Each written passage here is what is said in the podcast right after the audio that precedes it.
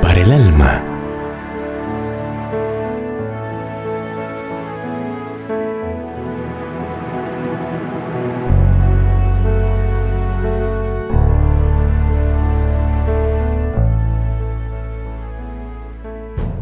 Cambios efectuados por el Evangelio. El Espíritu del Señor es sobre mí por cuanto me ha ungido para dar buenas nuevas a los pobres. Me ha enviado para sanar a los quebrantados de corazón, para pregonar a los cautivos libertad y a los ciegos vista, para poner en libertad a los quebrantados, para predicar el año agradable del Señor.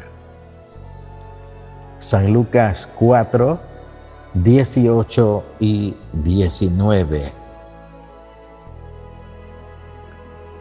Cuando en 1865 se celebró el jubileo de una de las misiones inglesas en las islas Fiji, el reverendo James Calvert dijo que al principio de esos 50 años no había ni un solo cristiano en todas las islas Fiji, pero que para esa fecha, 1885, no quedaba ni un solo pagano.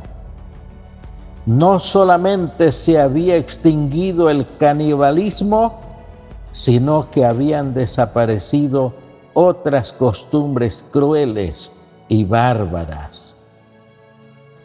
El doctor Coelho que hace poco se retiró después de trabajar 40 años como misionero en Camerún, África Occidental, dice, hemos visto cambios tremendos en la vida de los hombres y de las mujeres. En la actualidad, una joven que va a casarse debe tener por lo menos 14 años de edad puede decir algo en cuanto a la elección del marido y muchas jóvenes se casan sin tener ninguna dote.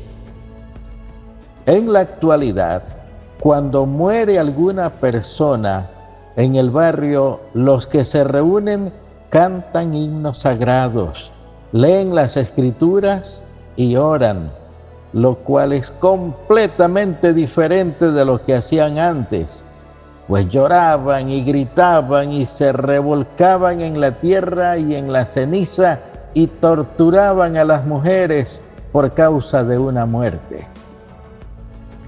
En la actualidad, los hombres cultivan café, cacao, palmas y trabajan en las oficinas y en otras avenidas de servicio y no dedican su tiempo a estar sentados y platicando todo el día, comprando y vendiendo mujeres.